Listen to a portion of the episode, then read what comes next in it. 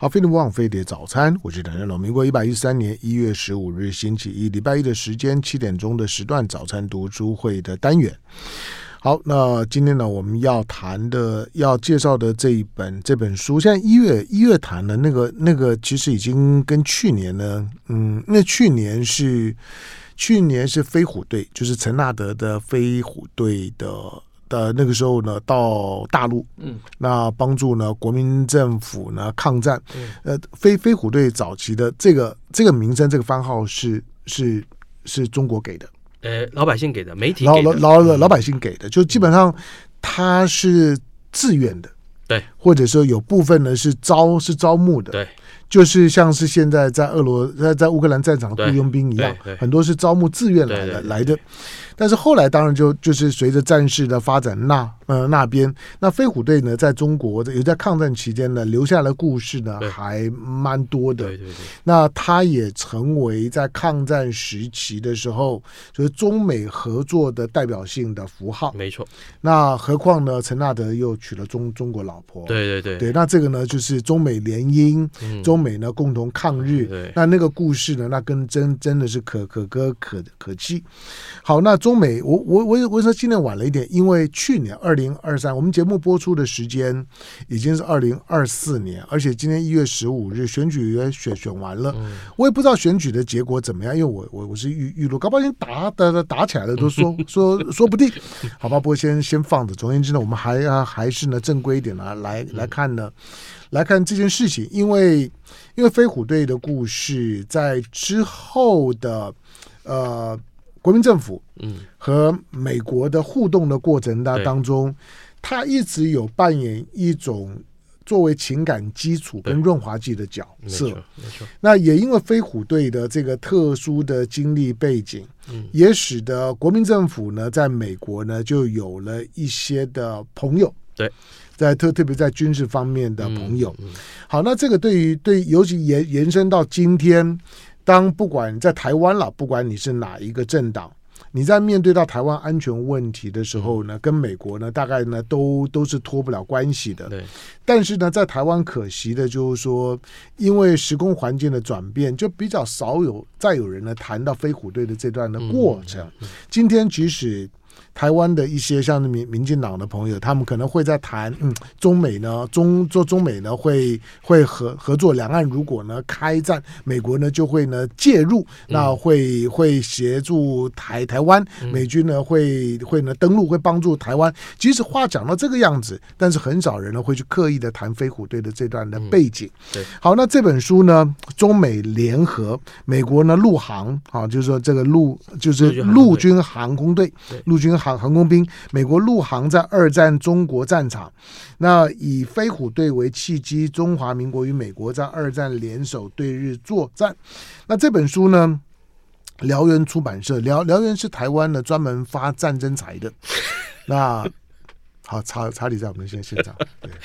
谢谢大哥，没有，我们没有发战争财，还还没有吗？你们我发战争财，发战财不是我们发 的，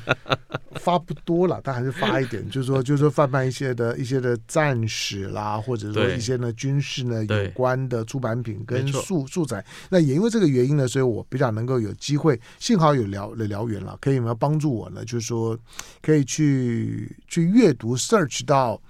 比较多面向的这种的材嗯料，不管是美国的，或者说是或者中文的是日日日文版的，或对或者是欧洲的出版品，对，好，那这本呢，中美中美联联合对，作作者呢，作者是许建宏。学校哎，因为这个是个老题目啊，我对在想许建宏是谁啊？应该是个老老头子，因为我碰到会哎写这种题材的，几乎都是老头呃，子。年纪稍微有点，嘿，对，对，可可可是你告诉我，他才三十几，三十几，岁，对，那很年轻啊。很年轻，很年轻。他本身是在美国出生的、啊，那嗯因为他们家里是对中华民国比较认同嘛，哈、嗯，所以他在大学规划研究所，他就回来台湾念书了，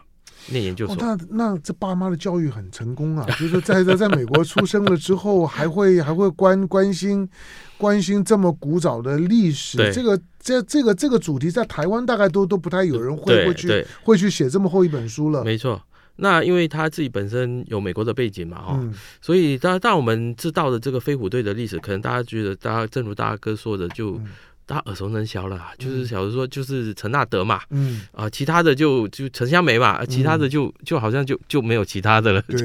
嗯那他作为一个呃在历史上做研究的一个一个呃人了、哈，嗯呃，徐建宏他也是我战略所的学弟啊，我觉得他在这一方面的学养还不错啊。嗯，那几年前刚那时候我们疫情期间啊，刚那时候美国刚解封的时候，就是他不需要你在那边关这么多天的那个时候，他就飞回美国去了。嗯然后他就跑遍了美国好几个，比如说斯坦福啊，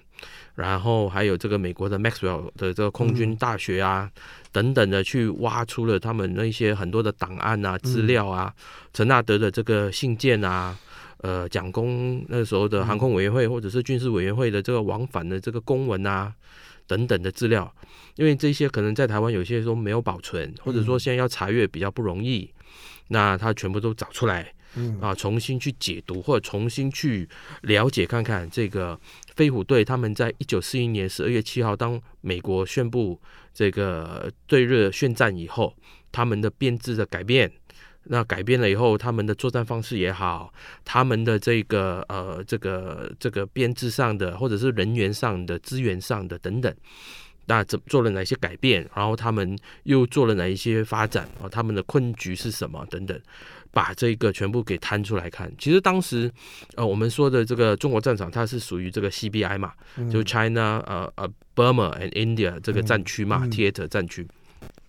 当时其实因为不管是补给上的困难，现或在者就是中缅印了，对对嗯都没应，嗯或者是当时不管是呃战局的这个要求，比如说先欧后亚嘛，嗯又或者是当时的资源的跟不上来嘛，所以当时的中国战场，他们能够得到美国政府的澳元的的数量是很少很少的。嗯但是这个以陈纳德为首的这个啊、当时的二十三大队，嗯也就是飞虎队改制过来的这些人，啊，那大队人就更多了哈。嗯那这些人，他们当时在这个这么匮乏的一个战场上面，他们能够牵制住我们所谓的百万日军嘛啊，嗯就让日军可以投入更多的资源在这个地方，因为有美国在这边，他觉得说是一个威胁嗯啊、那等等的这一种，不管战略上、战术上、是政策上的这种改变，或者说这种这种政策上的这种成功，这种故事我们现在很少人很详细的去谈，嗯那可能也没有新的文献资料。那徐建宏这个就引用了这样子的东西，嗯那我觉得这样子很不错，所以当时就就就在我们这边安排做出版。对嗯嗯好，因为这个是一个本，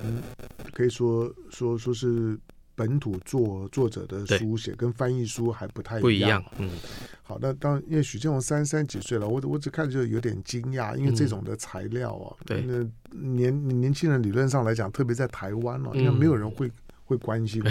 这种的对材料，你想在台湾已经是高度的政治不正确了。台湾嗯台湾当下的政治，还有谁会去谈抗战的战争战史？对连这纪念日等等都都取都没有消了嘿。那嘿这嘿陈香梅也早过去了。对，你想我我我们年年轻的时候，你还会看到呢，陈陈香梅呢画着很很奇怪的那个浓浓的浓 妆，在电电视上面偶尔呢会会出来讲讲话是，还会谈到这些的历史，他对毕竟成为一个一个历史的见证者之一。对，你还会有那种背景，但现在年轻人不会，所以我才会觉得，哎，这个有点意思。对了，当然我我我我对年轻人有一些的偏见哦，我我我我倒是要要要稍微修正一下，因为我最近陆续访问几位年轻人，嗯我觉得都很年轻，是可是他们都在做一些很奇怪的 研研究，而且成果都还不错。嗯那我就觉得，哎，其实年年年轻人，我应该要调调整一下我我我对年轻人看嗯法。其实现在的年轻人，当他碰到一些他自己有兴趣的事情的时候啊，他们尤其现在网络发达了，他们更不受时空的局限了、嗯更没有政治的禁忌啊，嗯不像我们过去还受到很多政治正确的限制。嗯，现在他们可能更没有。对，好，在我们现场的呢是查理，那辽源出版社的编辑。那这本书呢，中美联合，美国呢陆航在二二战的中国战场，那中华民国中美呢联合，那对日作战的这个历史。故事做了完整的整理，那因为去年呢是飞虎队的八十周年，对对，八十周年，所以去年二零二三年一整年的时间，你看到了比较多有关于飞虎队的一些的纪念啊，嗯或者是新闻对。好，但这本书呢出的时间虽然晚一点点，不过眼前当大家在谈到两岸之间可能再发生冲突，虽然已经不是日本，但两岸在发生冲突的时候，有没有可能中美台美之之间再合作的时候，其实对对这段的历史背景应该温故知新一下。好，书是燎原出版那进广告，回头之后呢，继续跟查理聊。啊，非常不枉飞碟早餐，我是谭家龙。来，今天星期一的时间，呃，早餐读书的单元呢，来在我们现场呢，那是查理，好，燎燎原出版社的主编。那这本书呢，中美联合，美国陆军陆航哈，在二战的中国战场，那中美呢协同作作战，当然大家比较熟悉的是飞虎队的故事了。嗯，那飞虎队只是里面的一部分，对，而且呢是个起点，对。那之后呢，其实之所以能够达成牵制日军在在后后后方的牵制日军在呢中南半岛牵制日军的效果，就是它编制越来越大，嗯对。那最后呢，是美美国也开始呢直直接的那边了之后呢就投入了，嗯嗯所以他后来已经不是单纯的雇佣兵的对对对形形态了。没错，好，那这本书呢，呃，除了刚刚特别介绍一下呢，作作者呢许建宏很年轻哈，但是花了很多的功功夫，那在台美两地跑去收集了很多的史料，对，那写成这本书里面呢图文并茂。好，那就请查理为大家导导读这这本书。嗯好那飞虎队是怎么开始的？呃，当然一开始在以前，嗯，呃，当中华民国面对了这种呃国外的这种可能威胁的时候，嗯我们知道就中央军就开始在建军嘛。嗯那中央军毕竟它只是一个陆军部队，嗯那我们知道，呃，空军尤其在一九一四年之后，这个嗯一战爆发了以后，大家知道空军很重要。对，那陆陆续续的各种不同的地方的这种势力，嗯或者是国民政府里面的各种啊、呃他们利用各种管道嗯去找来国外的顾问嗯啊，比如说有意大利的，对不对啊？可能有法国的，可能英国的、美国的，这这些人，他们以个人的形式或公公司的形式，到各省份或者是各部会去作为一个航空建设的一个一个呃顾问嘛，哈。那当然，他们作为顾问，他背后一定会有厂商，或者他自己本身就是厂商。然后就把这个飞机啊给介绍到装备，说哎这一款嗯一定很最适合了等等。那但是呃这种经过各种就的有一些在卖飞机呃的，卖飞机为主啦。嗯。那经过各种的呃演变跟事态的发展，那最后他们就找到了这个陈纳德。嗯那当时中华民国也成立了这航空委员会，我们知道是由呃以以蒋宋美龄为名嘛哈，嗯啊，那当时就他也经过他自己的人脉啊，到美国找到了陈纳德。那我们知道，呃，陈纳德将军他自己本身是开战斗机的，那时候叫驱逐机啊，那所以他也进入这种方式，他就是呃作为教官。那后来等到跟日本打起来了以后，他们就从啊、美国那边找一些好手来，啊、以作为这个中华民国空军的呃还没成立之前，或者还没有完全茁壮以前的一个最主要的一个呃人力的一个优先的先填补嗯啊，以使得说对日抗战这一方面不会完全是啊束手无策啊。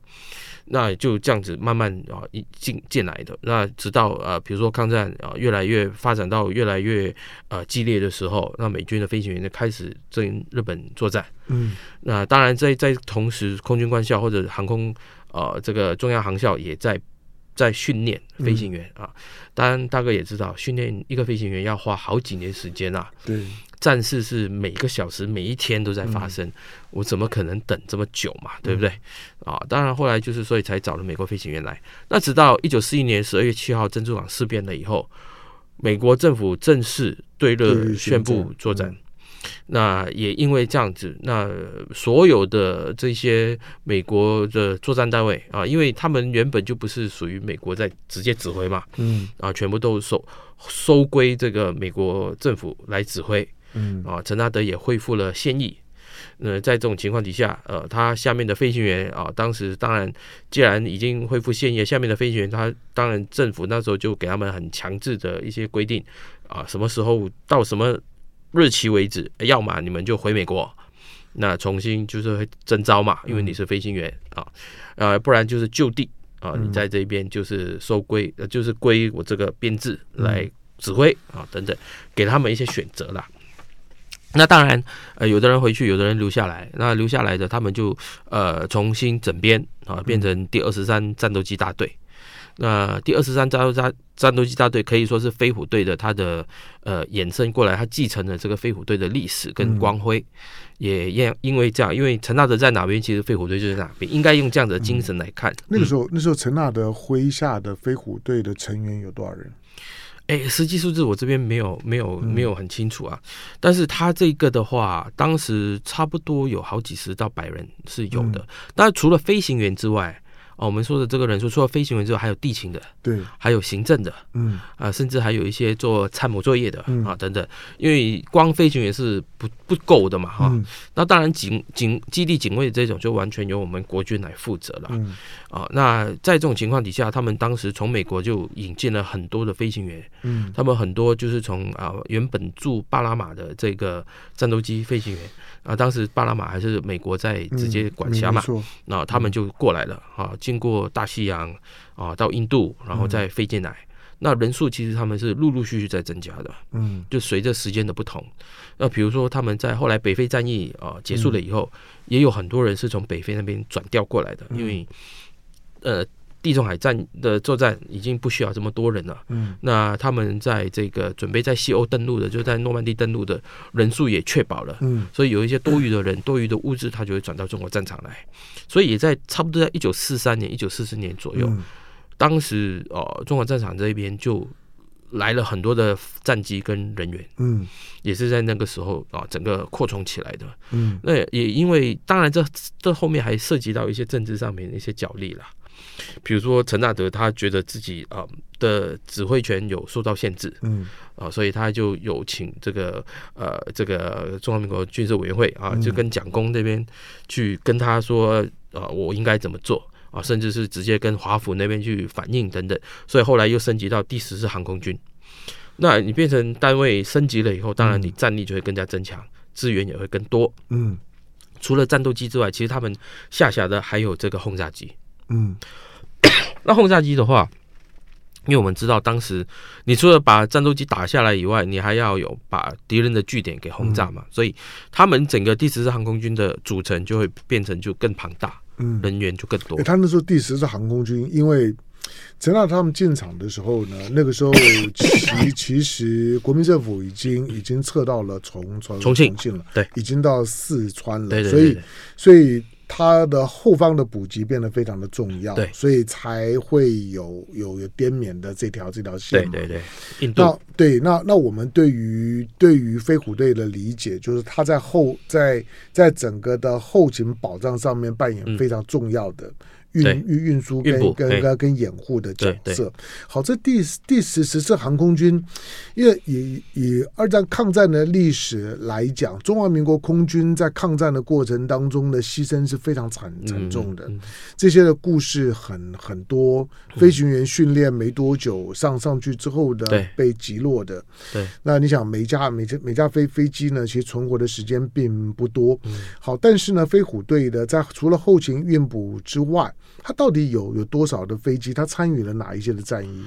呃，其实他们有一开始是处于比较游击的这种作战，嗯比如说他们在前线的一些机场，在桂林啊，在昆明啊等等的。那因为每一次他们的出击的话，可能是处于说，并不是在整个呃战役的情况底下，比如说我们现在说的，比如 C C A P 就 cap，就是早上去巡逻，或者说有情报哪边显示有日军的出现、啊，他们可能就会去攻击。呃，比如说他们当时甚至是最还去到香港，经常去香港那边去做这个轰炸或者去做扫射这种、嗯这种攻击行动。嗯那最远的当然也曾经来到台湾的新竹，啊、做这个新竹的嗯空袭，啊、这个甚至在历史上面他们还把它叫空新竹大空袭嘛啊、嗯那其实这这这种种的这种行动啊，就大哥刚刚所讲的，他因为需要有这个油料，还有炸弹。尤其是这两个的这个补给非常重要，所以每一次的大行动的话，他们一定要累积到的足够的这个资源，才可以去做。那当时呃，尤其是因为他们经由驼峰航线运过来，嗯那驼峰航线每一次运过来的这个物资，飞机飞机送物资，嗯以前的飞机也没现在这么大嘛，哈、嗯那不管是炸弹也好，不管是油料也好，驼呃驼峰就是喜马拉雅山对，嘛，喜啊马拉雅山，对啊，经由那边过来，呃，需要很多时间，那累积起来，因为它不是说我东西都已经在印度那边马上可以过来了，它还是需要用船运的方式送到印度，嗯那足它那边再一批一批这样送过去嘛。所以，呃，主要还是以游击的行动为主了。当然还有防御，就是他们经由这个呃，他们有一个预警系统，知道日军有出出动的话，因为日军他可能今天他觉得他呃，我要去炸那那，比如说我想去炸呃昆明啊，或者是桂林啊这种地方，那他们就要做预警。预警的话，飞机就要起飞啊，这、等等的，然后人员要疏散。所以当时在呃，嗯，已经是很少有这种大规模的这一种直接对战，嗯直到呃，陈纳德他后来掌握第十航空军以后，就是呃资源多了以后，才开始有一些比较主动的一些攻势。嗯主要的攻势也是希望把日军的这个他们当时主要是航陆军的航空队嗯啊、把他们呃给减少或者说伤伤害他们的这个在中国战场上面的这个优势啊。嗯所以以以当时的情况来看的话，很少像美国在欧洲的这一种有策划性的大规模的这种战役，嗯不管是资源上或规模上，其实都不及，嗯甚至可能只有它的不懂百分之多少而已啊。嗯但依然是在这种情况底下，陈纳德他并没有放弃。嗯他认为说，在这种情况，我们更要去主动的去嗯出击，啊、尤其是一些敌人的一些重要的节点，嗯主要呃，一来是呃让呃当时的中国呃当地的这个军民啊，他们会认为说士气可以起来；嗯第二，也希望经由这样的方式去争取啊、呃美国华府那边啊、呃重视中国战场。嗯能够投入更多的这个资源到这一边。当然，这方面不是说陈大德一个人可以解解决嗯解决或者是决定的，因为就算是美美军内部也是有各种的这一种角力在啦。嗯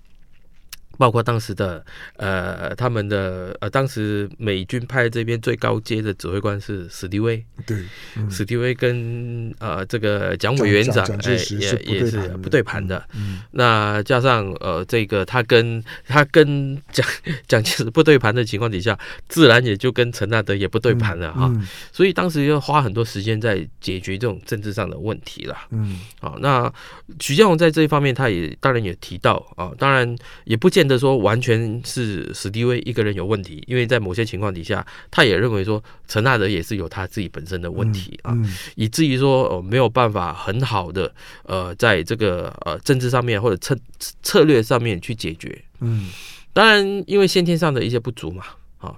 呃，即使是这样啊，他还是很肯定的，就是徐教授还是很肯定说美国啊这个陆军航空队他们在这一边的所有的贡献。嗯呃呃，或者说我先岔开一点来讲，为什么当时书名我叫中美联合？大哥熟悉国军啊，国军有四型的军舰，嗯就是两栖舰。是就是用中美联合嗯这四个字来命名的嘛嗯哈、但我这当时当我们在想书名在构思书名的时候，我想说，其实中美联合或者说今天中华民国跟美国之间的关系，它并不是呃在来到台湾以后才有的。嗯其实那个那个源头就是刚刚我们讲的，就是从这一个飞虎队就开始了，嗯而且而且是正如大哥所说，它一直延续到现在。嗯因为呃，美国现在他们这个二十三联队，他这个队还在哦。嗯那他们现在住在呃太平洋这一边了、那他们跟我们这边的五联队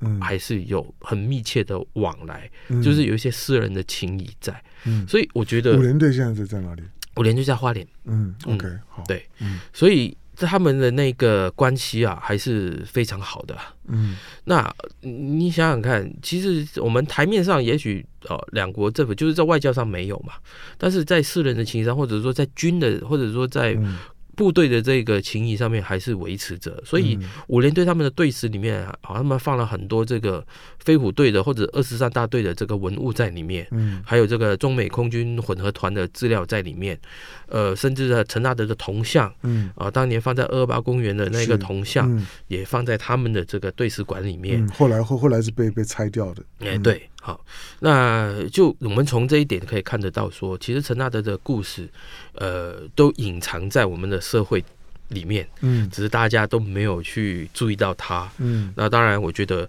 还是有一些读者他们会在意这一块，嗯或者说没有新，因为他们可能有些读者啊，我都知道了，但是所以这一本书的重要就在于说有新的东西出来，嗯而且尤其是美国这个二十三联队，美国空军二十三联队啊，他们现在主要操作的飞机其中一款就 A 十啊，嗯，啊 A 攻击机十攻击机啊嗯，攻攻击机，他们做彩绘机的时候，他们还会把那个飞虎那个 logo 啊嗯涂在他们的飞机上面，嗯所以你就可以想象说，其实他们最美国人对这段历史也是非常在意的。我我注意 A 呃 A 十呢，是因为他一直一直说要退役，但是一直对，退不，了， 一直退不下来。你知道退役的时候呢，都会有一些有些奇奇怪理由的，嗯让嗯 A 十呢退要退不下来。对，他已经算是美国的现役的老老飞机了。对对可对，是就是一直退不下来。对，好，在我们现场的是查理。我我刚我刚问这个问题啊，是因为我当然我我不是对战史多熟悉的人，嗯，可是基于对二战的粗浅的理解，对尤尤其是对空军粗浅的理解，嗯这个是我的个人情怀。嗯我是因为嗯嗯我小时候住的地方在新店的空军公墓边边上哦，是那从从小我对空空军，我其其实我父亲的我父亲是军人，他军种也不是空军，嗯可是对空军特别感兴趣，大家是跟男男生有关。对，好，所以对飞虎队啦，对陈纳德啦这些讲得出名名字，多少知道一点故事。嗯可是我我心里面有个越来越大的问号，就是说到底飞虎队在抗战的时候、嗯发挥了多大的作用？嗯，它到底是一个宣传上的，就是被过度宣传的存在，嗯嗯嗯还是说它真的在战争的，在战争，尤其在整个抗战，尤其到了重庆，嗯尤、尤其在整个的后方的支援作战当中，它发挥了呢，就说非它不可的关键性的角色。嗯嗯因为以前还不太会有这种感觉，但是到最近几年时间，尤其是俄乌战争开打了之后，嗯我对俄乌战争当中的雇佣军嗯雇佣军，你在宣传的当中，雇佣军的宣宣传的力道是不小的。嗯可是雇佣军到底在俄乌战场上扮演了什么角的角色，报道就非常少。嗯偶尔你听到的就是哪哪一个国家雇佣军死嗯了，台台湾也死了一个，大陆呢也死了一个，但但是是在俄罗斯那一方，后来双方都有雇佣军。嗯嗯可是你看不出来，在俄乌战争打到今天为止，雇佣军到底在哪一场战役当中嗯发挥了什么关键性的角色？媒体几乎看看不到。嗯嗯，那因此，它就对我来讲，一直都只是一个宣传上面的存存在，好像有很多国国国家的这些的这些民民众，那自告奋勇的，包括韩国啦、台湾啦各地的民众，那男性自告奋勇的觉得，那要去帮乌克兰打这场的义战，好就勇敢的呢，就是带着自己的装备，那就投入了到乌乌克兰了。那过去的宣传刚开始觉得好，雇佣军好像很厉害，那帮着、跟着跟着，就是说乌克兰军队呢并肩作作作战，好像战场上面颇颇有斩获。嗯可是后来这些就都不见了。嗯然后呢，我就连带想说，诶，那陈纳德他们呢？陈纳德，对呀、啊我在想说，陈纳德这个声这个名名字，我们当然叫得出来的。嗯那那这个他老婆的名名字，我们当然是叫得出来的。嗯飞虎队叫得出来的。可是他到底在哪一场的中日的中日对日抗战的空战的战役，嗯或者说是支援的轰炸的战役当当中，飞虎队到底扮演了哪些关键性的角色，扭转了战局，嗯，或者呢支配了那场的战争？我就讲不出来了，你知道吗？是来进广告，回头之后呢，让查理讲。好，飞利莫尔菲的早餐，我是谭家龙。来，今天礼拜一的时间，早餐读书会的单单元，来，我们继续呢，让辽源出版社的查理来发战争财。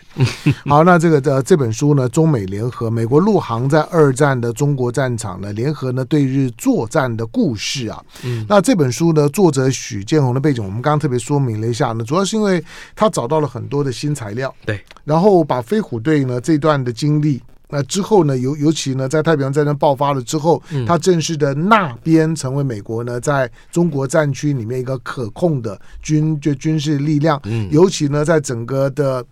整个中华民国政府呢，在抗战没多久就已经撤退到了从重庆到对大后方。对在大后方，当然了，对对日本来来讲，老实讲，从上海到重庆那很远啊。对，那个呢，要要要能够很快的控控制中国，那不太可可不容易能。，啊嗯可是呢，它相对来讲，中国呢也就没有没有出海口了。嗯所以所有的运补呢，都必须要从印度洋进来，对，嗯都必须要从缅甸、从呢、从印印度度这边这边嗯进来，对所以中国到现在为止呢，对于寻找印度洋出海口，你基即使现在解放军都知道这个是非常重要的事、嗯呃事情，嗯，这些都跟二战的记忆呢是有关的。对，好，不过我刚刚讲的那些事情，就是说，我们我们在过去读飞虎队，他除了知道啊，中美呢有这样一个联合作作作战的嗯很感人的故事，对对那有陈纳德，有在对当时的一些的美国的美国的退伍的军的军人对，对，那在太平洋战争还没有爆发，珍珠港事件还没有爆发的时候，他们就自告奋勇的到了中中国去参战了。嗯，那那很棒啊！可是我说，以中国空军的消耗的速速度、阵亡的阵阵亡的那样子一个惨烈，嗯嗯可是我就一直没有看到，就飞虎队呢到底参与了哪一些重大的战役？嗯然后呢，到到底因为他的飞机也没有这么多啊，嗯那那他们的伤亡的情况如何？嗯，在过去我们读的书的材料里面就没有提到这一些。嗯嗯嗯那到底飞虎队扮演了什么角色？如果没有飞虎队会怎么样？呃，我们这当刚看好了，没有飞虎队的话，就是我们的国军单位，他们就是只是在地面上嗯直接跟，就是他们可能日军他们也不用出动地面部队，嗯他只要出动这个空空中的这个轰炸机跟战斗机啊，就可以把有生的战力给嗯摧毁掉。那你剩下的单位呢，就只好就是被围困，然后只好最后就被投降了嘛。那哈飞虎队也没有多少飞飞机啊，对有这么厉害吗？没难错道难道日日日军就不能摧毁他们吗？对，所以当你这个单位，你同样在对等的这个空中的话，你就可以去制衡它。嗯那日军他就非得把他主要的有生战力转移到先把非这个二十三大队给歼灭掉，嗯就列为他的首要目标了。嗯而不是说他有腾可以腾出手来去跟这个地面部队去、嗯去做这个完全不受到控制的情况底下去去跟你呃作战。嗯，你你想想看，轰炸机假如它它完全取得这个制空权的话，它就更不需根本不需要战斗机的保护的情况底下就可以去轰炸了。对，但是今天不是啊，当你知道你有敌人在，而且他的战斗机足以把我的轰炸机给打下来的时候，我出动我就需要有战斗机去护航它。嗯那我们讲这边大哥讲到的，其实我们这边主要是一九四三年常德会战的时候，那当时日军就湖湖南了，湖南对的对常德会战会，战，对，那日军他们去攻打，那国军这边就军事委员会这边就请啊，这个美军就要出动了，所以第十次航空军二十三大队他们当时提供了非常多的这个资源，嗯任何日军他们越线这边或者他们出现的日军的这边战斗机跟轰炸机就会去攻击，嗯，那这些都是由陈纳德的指挥的这个战斗机去做这个呃指这个作战行动的。嗯除了我们知道的这个 P 四十战斗机以外，其实后期他们还来了一批 P 三十八。嗯 P 三十八它有一个就是航程远，嗯然后呢它的携带那个弹量又多嗯啊，它可以投弹。那同时，它又可以作为侦察机，同时又可以作为呃这个攻击使用的飞机啊、嗯所以在这种物质的优势的情况底下，的确对日军会造成了一定的影响。嗯那陈纳德当时他们他的首要目标也是一样，我先把他的对手日本陆军啊这个第三飞行师团也要把它给歼灭掉。嗯当时的想法，双方都是希望把对方给歼灭掉。那陈纳德因为他知道自己，我正如我上一派跟大家讲的，他没有办法用正规的方式，他用游击的方式，嗯就打了就跑，就不让你有后续有机会来追我，嗯或者不让你有后续有机会说来到我的根据地来攻击我等等。嗯所以当时这个其实它整个过程是很很很很紧密的啊、那加上它的这个嗯战役上面的安排，其实主要的，当然我们这边提到的这个一个就是这个呃刚刚提到的呃常德会战嘛哈，另外一个就是他对日军的各个据点做骚扰。嗯当你你你神出鬼没的不晓得什么时候会出现的时候，他势必就要把一些战力保持在那个地方，比如说他去经由广东这边去炸香港，那他去炸香港以后，势必他就要把一些战力保存在广州或者是在香港附近，嗯以至于说当有你的这个部队出现，我就可以马上跟你呃去对战。当时没有日军没有雷达，嗯啊，没有对空雷达，所以任何全部都是用预警系统。嗯预警系统就是人啊，对啊，当你人用肉眼看到的时候再回报，嗯所以当时的作战不像巡现逻在机，跟哎侦，侦察机了，嗯不像现在这么快嗯啊，不像这么快，所以他们的这个势必就要把战力给分散处理。啊、的等到有需要就马上出动，嗯而且那个距离要够近的，否则你距离太远的话，呃这个远火就是救不了这一边嘛，对哈，，嗯哦，所以加上他我们呃这边呃呃时常工队还去攻击了这个呃他当时我提到的台湾嘛，嗯所以多少都会让呃日呃日本这边啊，他们心里面有一些忌讳，嗯或者说他们的想法就会当然就会比较被动。嗯啊，这个就是陈纳德他所带领的这个航航空呃第四航空军的所建立的一个最主要的一个成效。嗯另外还有另外一个是我们这边看不到的，就是他跟国军的飞行员组成的这个联合的单位，嗯就是中美混合航空团。嗯其实这个就是手把手的把国军的飞行员，就是飞行官就叫飞行官，地勤就叫地勤，参谋就叫地参谋。其实这个是为长远来看。嗯就希望说把国军的这个战力给提升起来，以至于说可以让美国不用投入这么多，或者说美国他们可以可能去做别的事情的情况底下，国军自己可以自立自强。嗯这个也是啊、呃当时啊、呃飞虎队或者陈纳德他所带领的部队所主要的一个功功能之一啦。嗯那你说有没有人牺牲？当然有啊、哦！我我从很多资料上面看到，呃，当时很多美军他们就在呃这个呃中国战场牺牲的，呃，甚至他们在昆明啊或者在重庆啊，嗯就我看到在教堂里面办这个呃军军军军礼的军军嗯呃军葬礼的这种情况都有啊。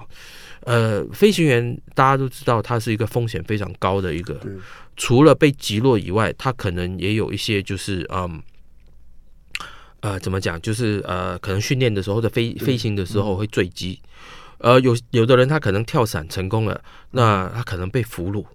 那我们也知道，很很多飞行员被俘虏了，尤其是在日军啊，嗯他们对俘虏是嗯很残忍的，很残忍的哈、很残忍，嗯所以，呃，有的人可能就跳下去就就失踪了，尤其当时中国土地这么大，嗯对，哦，有些地方是渺无人烟的，没错可能掉下去就骨折了，或者是嗯掉下去摔死了、等等，我们都不知道。呃，但是正如大哥所提的，我们都没有一个很好的一个讲法，说当时飞虎队他们做了哪些实质的建树，嗯。所以才会有《中美联合》这本书出来。对，啊就是说我我我觉得这是过去有关于飞虎队的讨论里面非常缺乏的，对，就是就对啊是有表面，没没错，就是内涵就有少合了作那么这一点。件事事情对，那要营造一种呢，就是说呢，美美国来帮中华民民国对很感动，对那中美之之间呢合作无间，对，可是到底合作了什么？嗯因为，雇佣军的角色跟正规军毕竟不一一样，嘛。嗯，不一样。那那何何况，就算是后来正式那边了之后，嗯它终究不是美军太平洋战争的主力。对，好，那当它不是主力，同时又是配合中中国战区的后方在运作的，对，他的角色，我说实际上军事当中的角色。嗯，被讨论的呢是非常非嗯非常常少，的非。常少。好，刚刚讲到一点了，就是说在在在那个呢没有没有防空雷达的那种的环境里面啊，我们我们比较难想象，就是说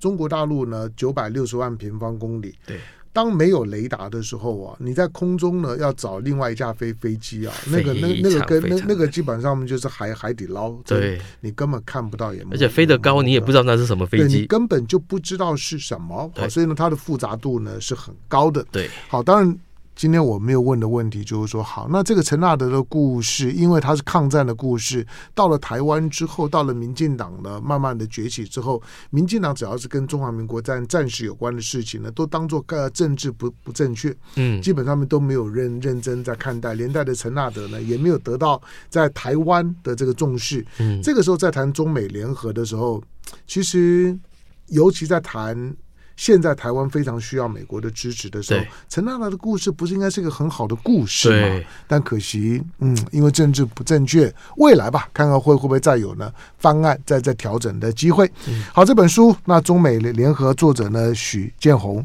美国陆航呢在二战的中国战场，辽源出版社出版。感谢今天到我们现场的查理。谢谢大哥。就爱点你 UFO。